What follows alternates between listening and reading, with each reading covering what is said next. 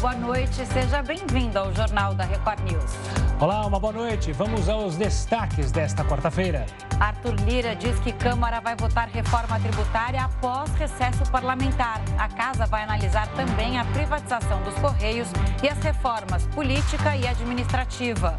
Governo de São Paulo relaxa medidas de flexibilização no estado. Reajuste do Bolsa Família deve elevar valor mínimo para 250 reais. E ainda, ministro Queiroga anuncia estudo de terceira dose para quem tomou Coronavac.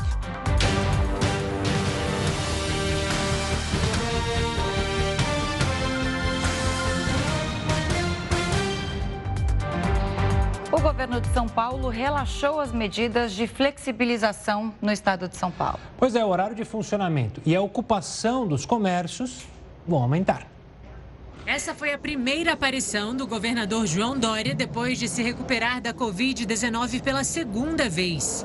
Uh, hoje eu estou especialmente feliz de estar de volta. Depois de 14 dias de quarentena, eu fui infelizmente reinfectado com a Covid-19 mas passei 14 dias bem, sem nenhum sintoma, completamente assintomático e protegido. O governador anunciou novas flexibilizações das atividades em São Paulo. Salões de beleza, barbearias, restaurantes, atividades culturais e academias. O horário limite de funcionamento das atividades econômicas no estado de São Paulo, que encerra-se às 23 horas, agora será estendido até a meia-noite. A capacidade de ocupação vai passar dos atuais 60% para 80%. As novas regras começam a valer no próximo domingo, dia 1 de agosto. A partir do dia 17, todas as restrições estarão encerradas, mas o uso de máscaras vai continuar obrigatório. Pelo segundo dia seguido, o estado de São Paulo registrou menos de mil internações diárias por Covid-19. A marca se iguala à de novembro do ano passado. O rodízio de veículos na cidade de São Paulo também vai voltar ao seu horário normal das 7 às 10 da manhã e das 5 da tarde às 8 da noite na segunda-feira, dia 2. As flexibilizações acontecem depois do estado de São Paulo registrar queda de casos e mortes por Covid-19. Foi registrado pelo segundo dia seguido menos de mil internações pela doença pela primeira vez no ano. A taxa de ocupação das UTIs no estado é de 54%. O calendário de vacinação também foi antecipado. A expectativa é que todos os adultos tomem a primeira dose até o dia 16 de agosto. A imunização de adolescentes começa na sequência no dia 17 de agosto. O presidente da Câmara, Arthur Lira, afirmou hoje que a votação da reforma tributária é prioridade após o recesso parlamentar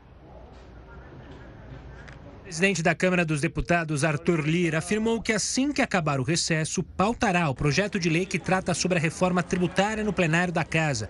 E acredita que há tranquilidade para a votação ser realizada. Essa etapa define as novas regras para o imposto de renda.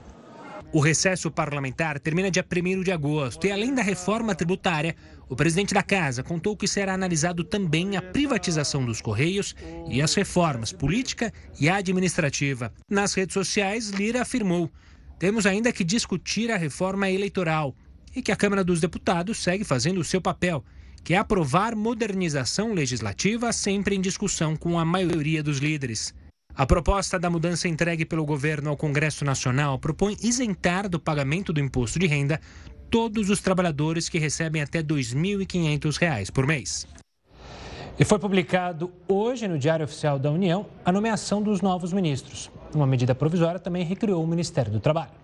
O presidente Jair Bolsonaro nomeou hoje Onix Lorenzoni para assumir o Ministério do Trabalho e Previdência.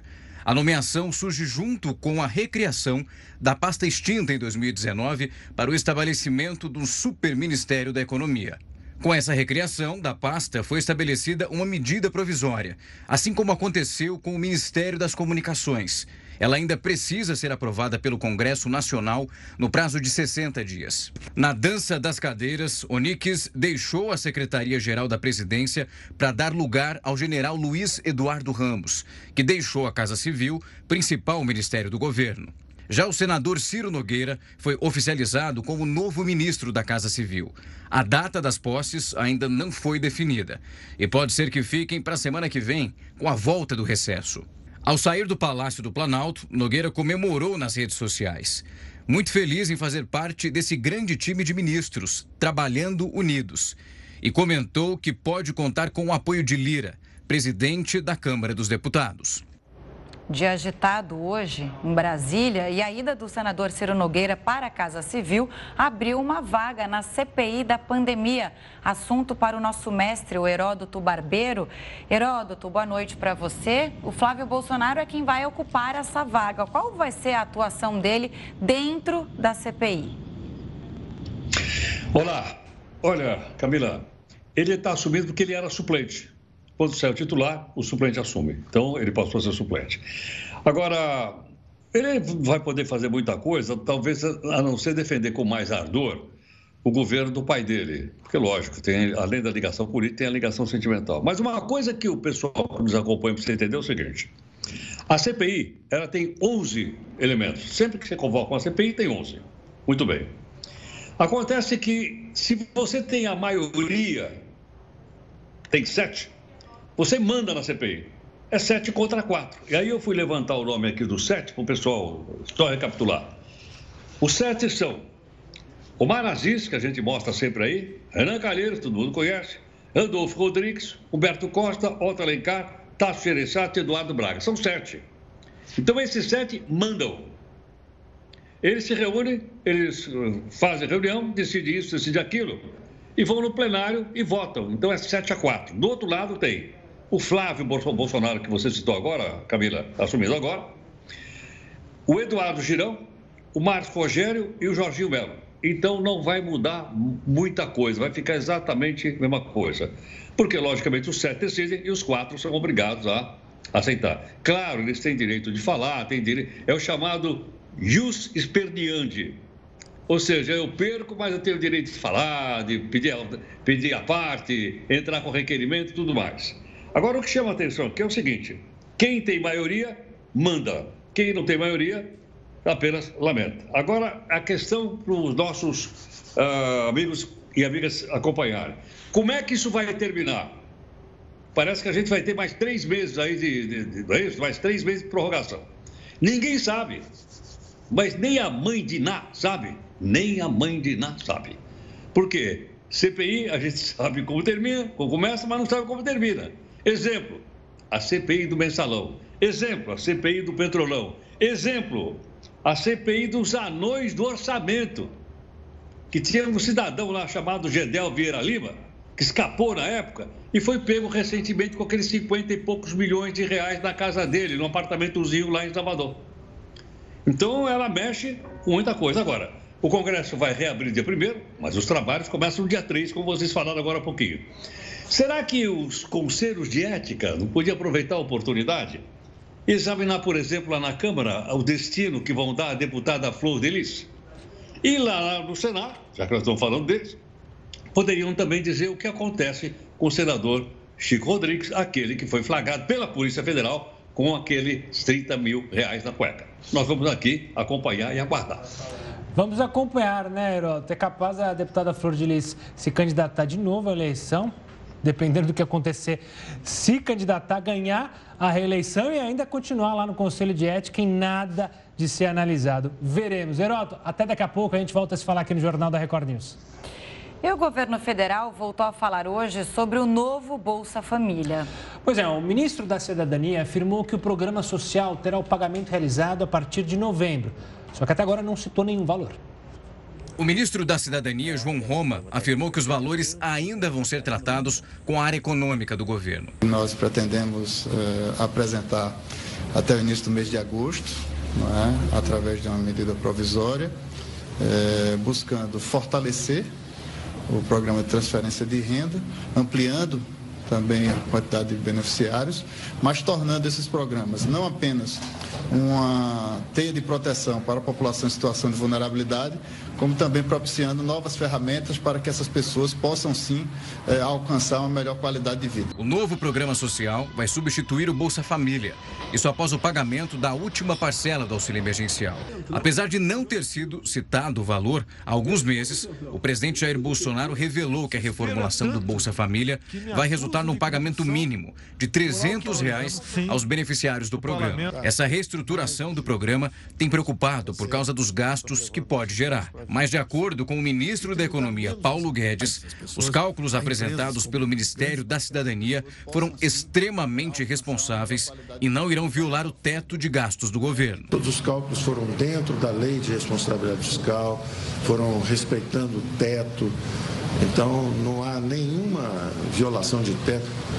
Todos os programas que o ministro Roma se refere agora, nós estamos já interagindo é, já há algum tempo, é, foram sempre dentro dessas estimativas. Paulo Guedes chegou a dizer que o programa vai ser financiado pelos super ricos após a aprovação da reforma tributária no Congresso. E hoje, o Ministério da Cidadania suspendeu por mais seis meses os processos de averiguação e também revisão de cadastros do programa. Essa ação foi tomada para garantir o distanciamento social e preservar os usuários de possíveis aglomerações. Vamos então para Brasília, onde está Tiago Nolasco com todos os bastidores da política nacional. Tiago, uma boa noite. Reuniões aconteceram hoje, a gente mostrou aí sobre a questão do Bolsa Família, por enquanto nada do valor fechado, mas o que, que você já conseguiu apurar aí em Brasília? Oi, Gustavo. Boa noite para você, para Camila e para todos que estão assistindo a Record News neste momento. Olha, de acordo com fontes que estão acompanhando as negociações, o cenário apontado pelo Ministério da Cidadania e apresentado ao Ministério da Economia é de um pagamento mínimo no Bolsa Família de 250 reais. Lembrando que esse reajuste do Bolsa Família deve ocorrer após o fim do auxílio emergencial. Como a gente viu aí na reportagem, o presidente Jair Bolsonaro sempre falou em 300 reais, mas o valor do Bolsa Família não é um valor fixo, né? Hoje, em média, cada família recebe 182 reais. Então, a intenção é reajustar o valor mínimo para 250, mas muitas famílias acabam recebendo mais de 300 reais, porque são vários os critérios aí para definir o valor do benefício, como renda também, e o número de pessoas e de filhos em cada família. Nolasco, boa noite. Você já me deu boa noite, eu te dou boa noite agora. Essa história de da onde vem o dinheiro para pagar esse novo programa social, né? Já, já que vai ter um reajuste. A ideia é depois da reforma tributária pegar esse valor do imposto pago pelos mais ricos, mas enquanto isso não acontece, a gente está contando que a reforma tributária pode ser aprovada. Enquanto ela não é aprovada, da onde vem esse dinheiro?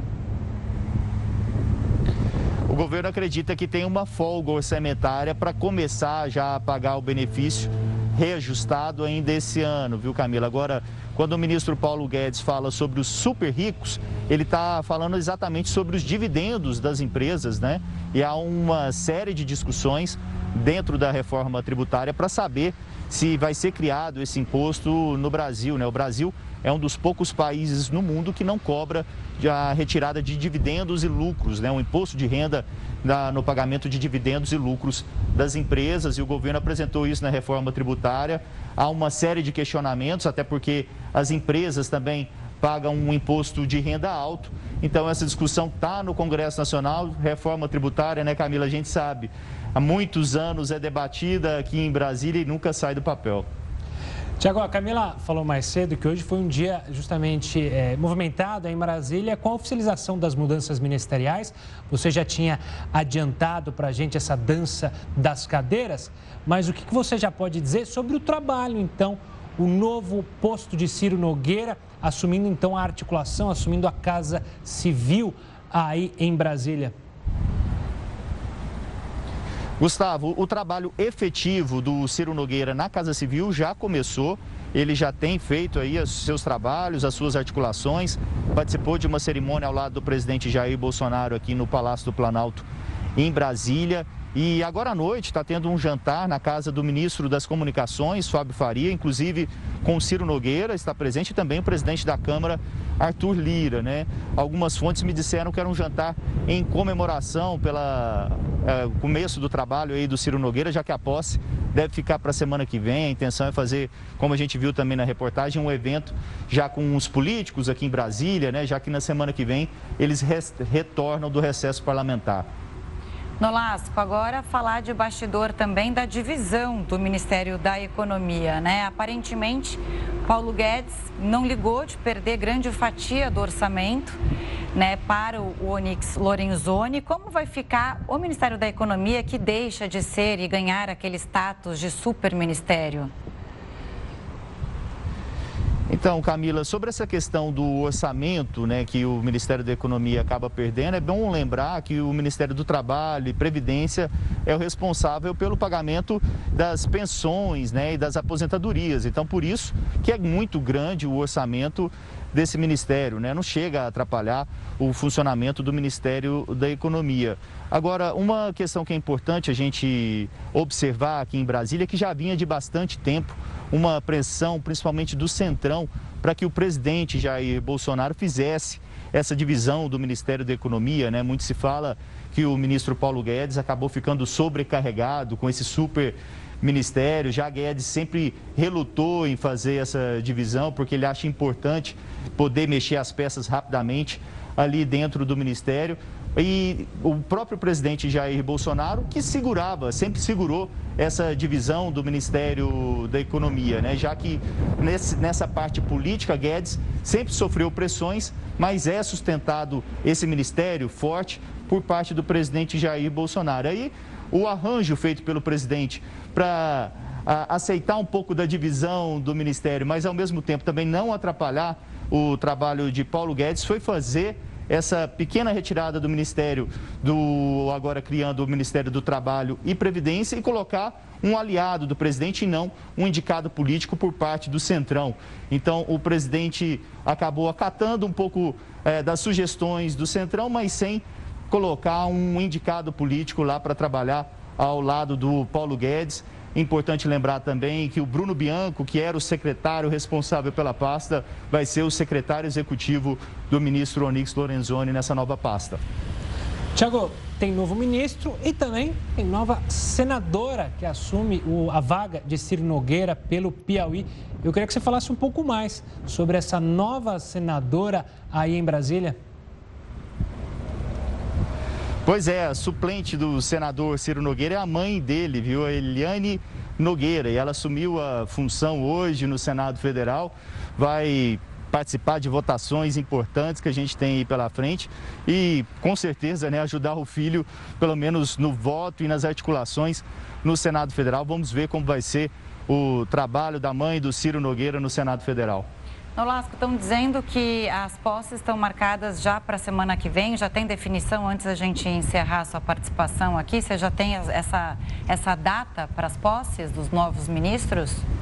Pois é, Camila. A data exata ainda não foi definida, viu? A gente está aguardando essa definição por parte aqui do Ministério do Trabalho. Mas como os ministros todos já começaram a trabalhar, o Ciro Nogueira já começou a trabalhar, o Luiz Eduardo Ramos já começa a trabalhar amanhã na Secretaria-Geral da Presidência. Secretaria-Geral da Presidência, que é uma espécie de prefeitura aqui do Palácio do Planalto, cuida do funcionamento do Palácio e também tem uma secretaria muito importante dentro da Secretaria-Geral, que é a Secretaria de Assuntos Jurídicos.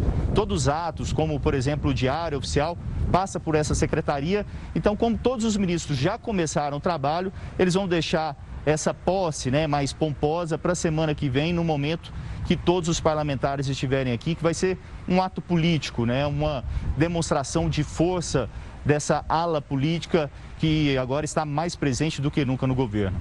Tá certo, Nolasco. Muito obrigada pelas suas análises aqui no Até JR News. Boa noite. Tchau, tchau, Thiago. Ministério da Saúde estuda a aplicação de terceira dose da Coronavac. Não saia daí, o Jornal da Record News volta já já. E o Jornal da Record News está de volta. Lembrando que você pode acompanhar a gente também pelo R7, no YouTube, no Facebook, no Twitter e até no nosso aplicativo. Busque lá, aplicativo da Record News na sua Play Store. Vamos ver como é que está a situação da pandemia aqui no Brasil? Segundo o Conas, o país chegou à marca de 19 milhões 797 mil 86 casos. 1.344 pessoas morreram pela Covid-19, isso nas últimas 24 horas. No total, o Brasil registra 553.179 mortes desde o início da pandemia. A Organização Mundial da Saúde afirma que as vacinas protegem as pessoas contra formas graves da Covid-19. Só que ainda é preciso avaliar como as vacinas reagem a cada cepa.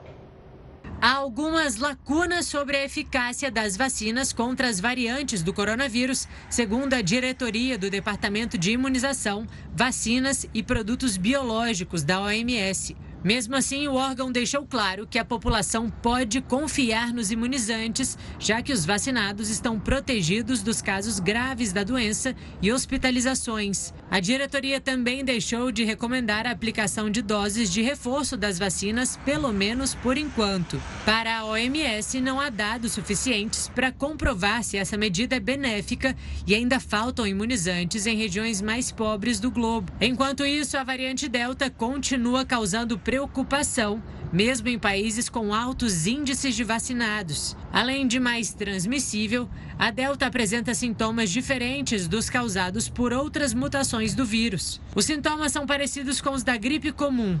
Os pacientes reclamam de febre, dor no corpo, coriza, dor de garganta e menos tosse se comparado com os infectados no ano passado e no começo deste ano. Agora vamos conversar com o diretor da Sociedade Brasileira de Imunização, Renato Kifuri, que faz inclusive parte de uma comissão técnica que discute a vacinação dentro do Ministério da Saúde, isso sem poder de decisão. Doutor Renato, boa noite, bem-vindo ao JR News. Hoje a grande discussão é sobre uma possibilidade de uma terceira onda no país por causa da variante Delta, né? Casos é, sempre subindo por causa da variante Delta, isso a gente vem em outros países e aqui em alguns estados. Isso coloca ainda mais pressão sobre a vacinação no Brasil. Queria que o senhor fizesse uma avaliação se vai haver mesmo realmente essa piora dos números atuais da pandemia aqui no Brasil e a questão da terceira dose. Ela é necessária ou não na sua avaliação, doutor Renato? Ótimas perguntas, Camila. É, boa noite a você, boa noite ao Gustavo e todos os, os assinantes da Record News. É, nós estamos aí acelerando né, nesse segundo semestre a vacinação, coisa que não fizemos no primeiro semestre, especialmente no primeiro trimestre, onde vivenciamos a, o pior momento da pandemia, em março, abril, com a circulação da variante P1, a variante Gama. E agora a ameaça da variante Delta, que vem em outros países se tornando a protagonista, a grande é, a variante que toma conta e se transmite com mais facilidade.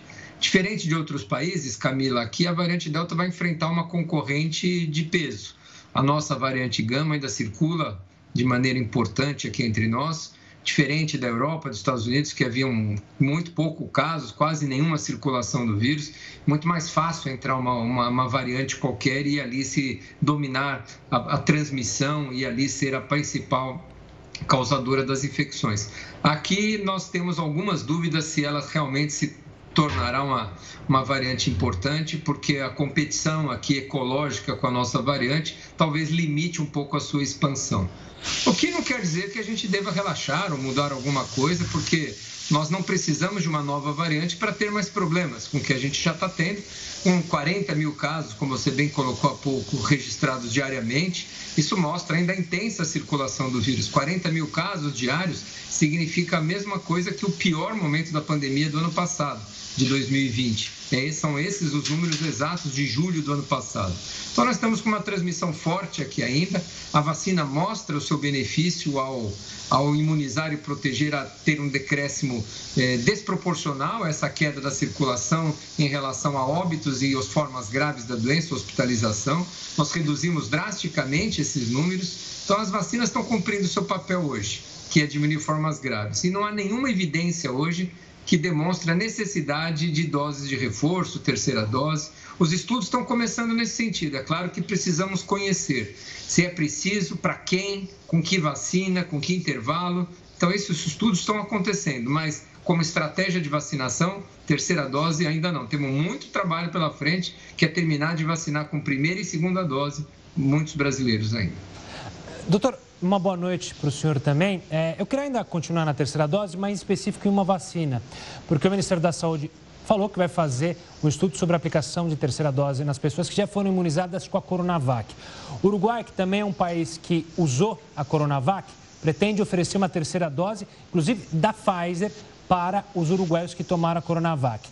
É bom lembrar que no começo a Coronavac era justamente uma vacina de primeira geração, se comparada às outras é, que a gente que já circulam aqui no país, como a AstraZeneca de segunda geração e da Pfizer da terceira geração. Quem tomou a Coronavac tem que ficar preocupado na sua, avaliação, na sua avaliação? Esse ainda não é o caminho, não precisa se preocupar. Ela sim protege contra essas variantes que preocupam mais a comunidade científica e, claro, a população.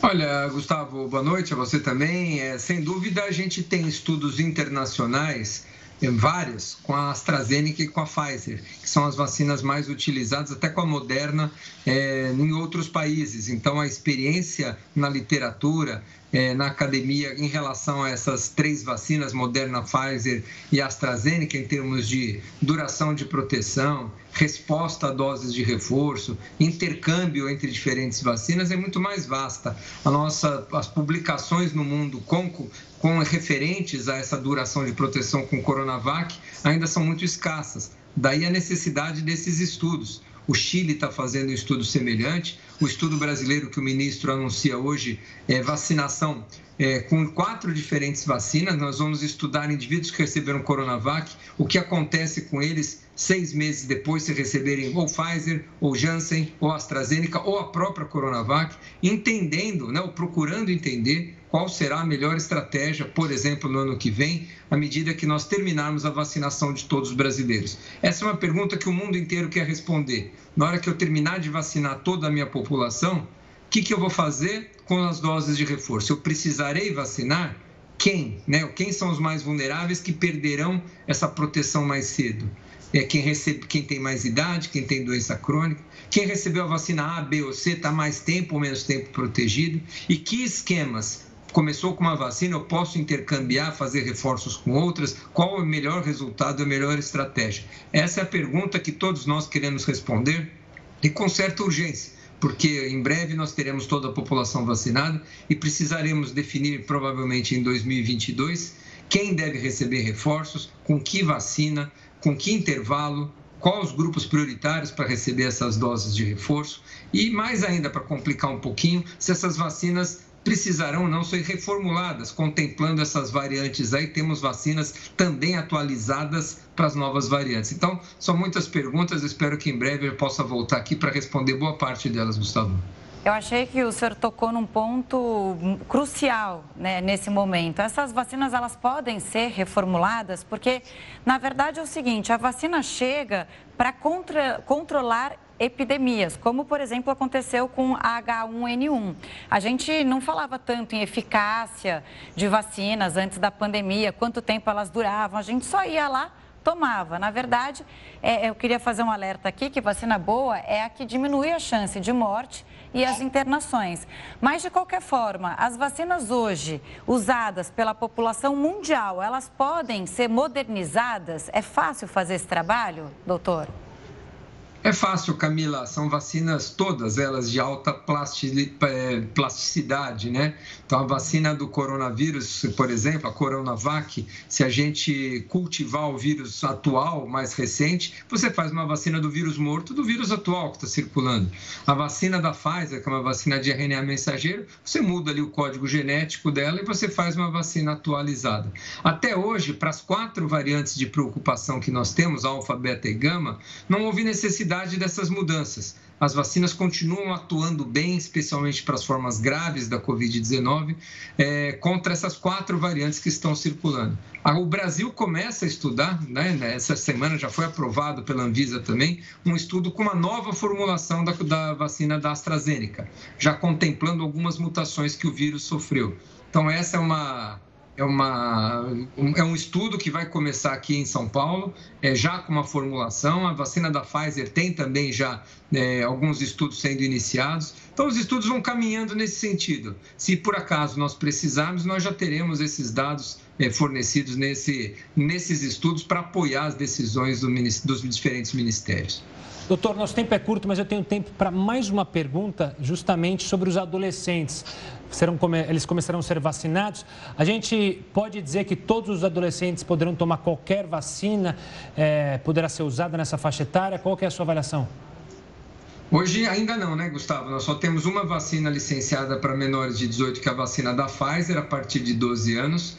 Mas eu gostaria de fazer um chamado aqui, uma, chamar a atenção para os adolescentes de risco adolescentes obesos, adolescentes grávidas, adolescentes com doenças crônicas, que precisam ser vacinados imediatamente. Não faz sentido nós vacinarmos até 18 anos todos os adolescentes com essas doenças crônicas e ter vacina licenciada de 12 a 18 e esses adolescentes com o mesmo risco não terem sido vacinados. Já a vacinação de adolescentes e crianças de rotina, saudáveis, essa é uma outra discussão que a gente precisa avançar um pouco mais nos estudos, especialmente de segurança. E uma discussão que se faz mundialmente, né?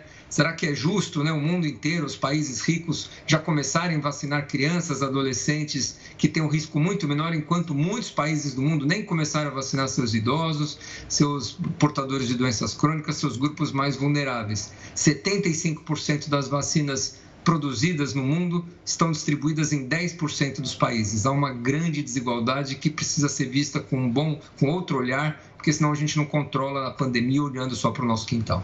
Exatamente isso. Obrigada, doutor Renato, pela participação aqui com a gente. Boa noite ao senhor. Olha, o Rio de Janeiro inicia amanhã uma campanha justamente de vacinação em massa de moradores do Complexo da Maré, na zona norte da cidade. Então vamos até lá conversar com o repórter Pedro Paulo Filho. Boa noite, Pedro. A gente está falando de quantas pessoas recebendo esta primeira dose. Está falando aí de cerca de 31 mil moradores que vão receber antecipadamente essa primeira dose da vacina da AstraZeneca, Gustavo. Boa noite para você, boa noite Camila e boa noite a todos que acompanham o Jornal da Record News. Olha, um levantamento feito pela ONG Redes da Maré mostrou que as 16 comunidades que integram o conjunto de favelas da Zona Norte aqui do Rio têm aproximadamente 140 mil moradores. Detalhe, esse contingente populacional é maior do que 96% dos municípios brasileiros têm de habitantes, ou seja, 96% dos brasileiros, dos municípios brasileiros não têm tantos habitantes quanto o Complexo da Maré. E exatamente por causa dessa dimensão populacional e também pelo próprio dinamismo ali dos moradores, a gente pode classificar uma cidade dentro da cidade do Rio de Janeiro é que os pesquisadores da Fundação Oswaldo Cruz estão tocando esse projeto que começa amanhã e vai até o próximo domingo de vacinação, numa parceria com o Ministério da Saúde, a Secretaria Municipal de Saúde e também a ONG Redes da Maré. É claro que parte da população já tinha sido vacinada por causa do próprio calendário é, de vacinação aqui da cidade do Rio de Janeiro. Hoje, inclusive, cariocas com 34 anos puderam se imunizar, mas a expectativa agora dos pesquisadores é conseguir chegar a uma imunização mais adiantada para saber os reflexos dessa campanha de vacinação em adultos com 18 anos ou mais. Os moradores do Complexo da Maré já estavam sendo monitorados com casos de coronavírus desde junho do ano passado e com essa vacinação que começa amanhã, os pesquisadores querem ter mais detalhes sobre os casos de coronavírus, aspectos como a própria doença, mas também a questão da transmissão, o avanço de variantes ali naquela região e possíveis efeitos adversos da vacina. Crianças e adolescentes, nesse momento, não vão receber vacinas, não estão nesse foco, mas elas também serão monitoradas. Isso porque os pesquisadores querem saber se imunizando pessoas adultas que têm contato com outras partes da cidade e têm maior risco de se contaminar com a Covid-19, se elas já estando com um imunizante, pelo menos a primeira dose, se isso causa reflexos na proteção também para quem ainda não recebeu a imunização. Camila e Gustavo. Pedro, é, na verdade, a, o Complexo da Maré é uma das regiões mais violentas do Rio de Janeiro, né? Então, esse trabalho já deve ter começado a ser feito mesmo com os moradores para conseguir fazer a imunização de tudo isso de gente. Um outro obstáculo, acho que nas comunidades, é o seguinte: muita gente está preocupada em colocar comida no prato, em não se imunizar. Então, como eles vão lidar com isso e, e vão ter acesso à população para conseguir imunizar tudo isso de gente? Porque as, as comunidades, as, as entidades relacionadas é, que cuidam dessas comunidades, as comunidades mais pobres, elas dizem que é um problema isso, né? Eles estão mais preocupados com a fome do que com a Covid.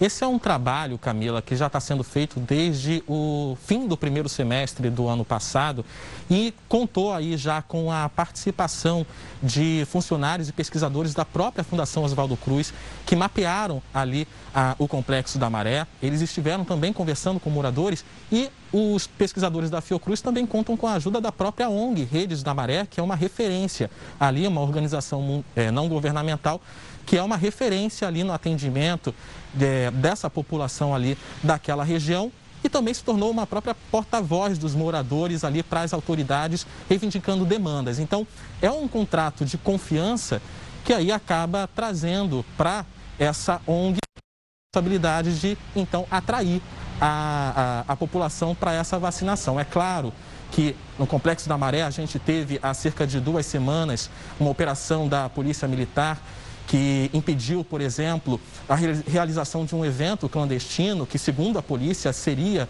é, realizado a mando do tráfico de drogas. Mais de 50 pessoas foram levadas para a delegacia e a maior parte dessas pessoas, na verdade, eram trabalhadores que estavam ali para tentar ganhar algum dinheiro, como garçom, como vendedor ambulante, porque, por causa da pandemia, não tinha condições de trabalhar e prover o sustento para sua família. A gente está falando de uma situação que é realmente complicada para esses moradores, mas muitos deles também estão preocupados, porque quando vão procurar um atendimento médico, vão procurar uma assistência, enfrentam dificuldades, enfrentam barreiras por já viverem ali naquelas condições mais precárias. Camila e Gustavo.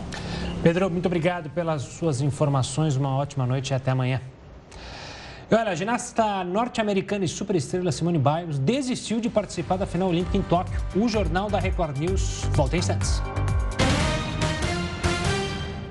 O JR News está de volta e a Polícia Civil da Paraíba prendeu hoje um suspeito de ser mandante da morte da vereadora Marielle Franco, que aconteceu em março de 2018. A prisão foi realizada pela Delegacia de Repressão ao Crime Organizado no município de Queimadas, a 140 quilômetros de João Pessoa. A operação atendeu a um pedido do Ministério Público do Rio de Janeiro, que investiga o caso. E o ministro da Saúde, Marcelo Queiroga, explicou o motivo de ter recomendado o veto de remédios orais contra o câncer. O ministro da Saúde afirmou hoje que o veto do presidente Jair Bolsonaro partiu de uma recomendação da pasta. O projeto de lei abriria espaço para a incorporação por planos privados de saúde de 23 novos medicamentos orais para pacientes diagnosticados com câncer. Segundo Marcelo Queiroga, colocar os medicamentos direto nos planos de saúde após a aprovação da Anvisa suprime etapas importantes do processo de avaliação dos remédios. Para o ministro, a inclusão da quimioterapia via oral na cobertura obrigatória da saúde suplementar já tinha sido motivo de uma lei no passado e que existe um processo próprio para a inclusão de medicamentos no catálogo. De acordo com Queiroga, esse processo às vezes é lento, o que leva à insatisfação dos beneficiários de plano de saúde. Ainda falando sobre o ministro da Saúde, durante um pronunciamento agora há pouco na televisão, Marcelo Queiroga prometeu que toda a população adulta vai ser vacinada até dezembro. Já são mais de 175 milhões de doses entregues a todos os estados e ao Distrito Federal. No mês de julho, distribuímos mais de 40 milhões de doses e em agosto serão mais de 60 milhões. Toda a população adulta no Brasil estará vacinada com a primeira dose até setembro e com a imunização completa até dezembro. Dirijo-me em especial aos brasileiros que estão com a segunda dose em atraso. peço que busquem os postos de vacinação para tomar a segunda dose, pois sua imunização só estará completa após a conclusão do esquema vacinal.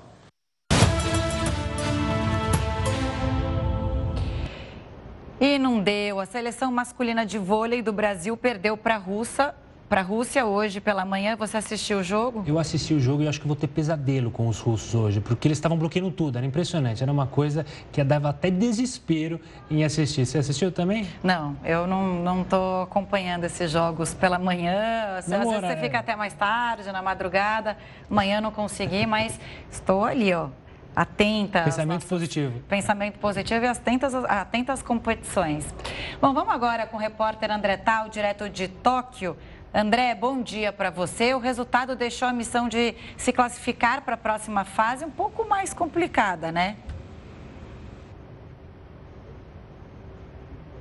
Boa noite, Camila, Gustavo, todos que nos acompanham. Olha, é um resultado ruim, mas é melhor perder agora nessa fase de grupos do que perder já na fase do mata-mata, como a gente costuma dizer. O Brasil perdeu para a Rússia por 3 sets a 0, 25 a 23, 25 a 20 e 25 a 20. Vale lembrar que os russos estão aqui competindo sob uma bandeira neutra depois de uma punição por doping. E o Brasil, agora, para nos complicar na tabela, vai ter que vencer a difícil seleção americana no próximo jogo.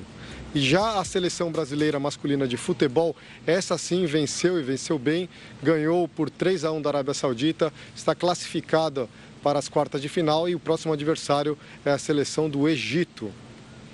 O Brasil abriu o placar nesse gol de Matheus Cunha. A Arábia Saudita empatou a partida com Al Henry.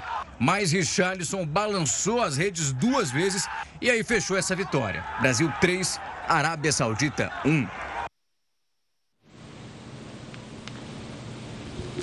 E a gente também tem uma conversa com o Kelvin Hoffler, que foi medalha de prata. Ele analisou as diferenças das modalidades do skate e deu os palpites para as próximas competições na semana que vem. Ah, eu acredito que a minha aposta vai para os seis, mas tem uns específicos aí, que é o Pedro Barros e a Dora Varela. Eles estão num nível absurdo, mas eu gostaria que os seis trouxessem medalha para o Brasil aí, ouro, prata e bronze. E, meu, a diferença do Street Hill Park é, é uma compilação do, do vertical com, com Street, que aí se tornou o Super Park, que é agora a nova modalidade de parque. E o Street é aquela lá que você pega o seu skate e sai, e sai andando pela rua, sub, subindo guia, descendo guia, pulando escada, descendo corrimão. Isso daí é o Street Skate. E o assunto por aqui não podia deixar de ser diferente. É Simone Biles, a ginasta americana estrela que chegou aqui como a principal estrela dos Jogos Olímpicos. Ela que já havia saído da final por equipes depois de um salto ruim, agora também disse que não vai participar da final individual geral que acontece nessa quinta-feira. Simone Biles está preservando a saúde mental dela. Ela disse que está sentindo muito peso nos ombros de toda a pressão, de toda a expectativa. Simone Biles já conquistou seis medalhas em Jogos Olímpicos, quatro de ouro, não precisa provar mais nada a ninguém e por isso tudo ela tomou essa decisão. Talvez ainda ela possa competir na final dos quatro aparelhos que são o solo, salto, trave e barras assimétricas. A gente apoia Simone Biles nessa decisão e a gente também fica de olho na final individual geral, porque isso abre espaço para a ginasta brasileira Rebeca Andrade. Viu, Camila Gustavo? Você falou da Rebeca, André, então o que, que a gente tem que ficar de olho para essa madrugada que pode pintar, quem sabe, uma medalha para o Brasil, uma boa participação? Com certeza a Rebeca Andrade, até porque ela se classificou para a final com o segundo melhor com a segunda melhor nota na soma de todos os aparelhos, atrás apenas da Simone Biles, que agora está fora. Mas tem também no judô a Mayra Guiar, que vai em busca da sua primeira final olímpica, e tem a dupla feminina de tênis, a Laura Pigosi e Luiz Stefani, que estão na semifinal, fizeram bonito já até aqui, chegaram até onde apenas Fernando Meligeni havia chegado pela primeira vez, agora uma dupla feminina numa semifinal de tênis nas Olimpíadas. Gustavo, Camila. André Tal, nosso enviado especial a Tóquio, muito obrigada. Bom dia aí para você, boa cobertura. Nova York vai pagar para quem se vacinar contra a Covid-19. A gente te conta daqui a pouco. O Jornal da Record News volta já já. Jornal da Record News de volta para falar da demanda de voos internacionais, que caiu mais de 80% em dois anos. Os dados são da Associação Internacional de Transportes Aéreos. As restrições de fronteiras continuam, obviamente, impactando a retomada das companhias aéreas. De acordo com a associação, há sinais de flexibilização, mas os governos ainda precisam tomar decisões baseadas na ciência. Cidades dos Estados Unidos estão dando prêmios para quem toma vacina contra a Covid-19. As autoridades usam essa estratégia para incentivar a vacinação, né, Heródoto? Por que ainda tem tanta gente resistente a tomar vacina nos Estados Unidos, Heródoto? Conta pra gente.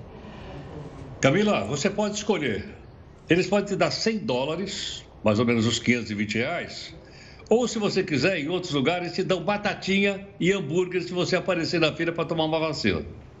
E mais, já a cidade de Nova York fez um sorteio para um grupo lá, valendo 5 milhões de dólares. Quem foi sorteado, fosse lá tomar essa vacina, foi sorteado, receberia 5 milhões de dólares. Agora, qual é a razão, como você perguntou, Camila? A razão é a seguinte: Nova York, como todo mundo sabe, tem mais ou menos o tamanho da cidade de São Paulo. Tem 11 milhões de habitantes. 10 milhões já se vacinaram, mas tem um milhão que está reticente. Então, a forma de trazer esse milhão que está faltando ainda para a vacinação são esses prêmios que, o, que a prefeitura local está dando e, como você vê, não é nada mal. Quer dizer, você toma vacina, leva 100 dólares ou concorre a esse prêmio de 3 milhões de reais. Mas sabe que é uma coisa curiosa? Enquanto em Nova York o pessoal está correndo atrás de quem não quer se vacinar, o nosso vizinho aqui, o Uruguai, que é o maior vacinador do mundo, também a população é pequena, mas é o maior do mundo, eles agora estão dizendo o seguinte: eles vão aplicar uma terceira dose de vacina grátis pelo governo, já vai abrir agora, para todo mundo que tomou a vacina da Sinovac. Não vamos confundir com a Coronavac. A Sinovac, que é um laboratório uh, chinês. Por que razão? Porque eles dizem que a vacinação da Pfizer é mais avançada, tem uma outra metodologia e com isso vai, o país ainda vai ficar muito melhor uh, protegido do que, por exemplo, a própria população de Nova York. O negócio de Nova York, portanto, é a gente partir para o Times Square e ver um belíssimo espetáculo por lá. O que, é que você acha disso? Nossa, eu tô dentro. E ainda fico com o hambúrguer e as batatinhas, viu? bora para bora pra Broadway e também se afundar no fast food. Herói, a gente volta a se falar amanhã. Um forte abraço. Boa noite, mestre. Tchau, tchau. O presidente peruano Pedro Castillo tomou posse oficialmente após mais de um mês de impasses. Não sai daí, o Jornal da Record News volta em um minuto. É um minuto mesmo, 60 segundos. Presidente peruano Pedro Castilho tomou posse oficialmente em Lima após mais de um mês de impasses. A cerimônia foi reduzida por causa da pandemia. Cerca de 10 mil policiais foram acionados para reforçar a segurança perto do Palácio do Governo. Castilho ainda pode enfrentar obstáculos após a vitória da aliança liderada pela oposição para comandar o Congresso. Ele foi declarado vencedor da eleição na semana passada, após a Justiça Eleitoral do país rejeitar as acusações de fraude da adversária Keiko Fujimori. Bom, o Jornal da Record News fica por aqui. Obrigado pela companhia, pela audiência. Você continua agora com o News das 10 com a Manuela Caiado para se esquentar nessa noite fria. Boa noite, gente. Até amanhã.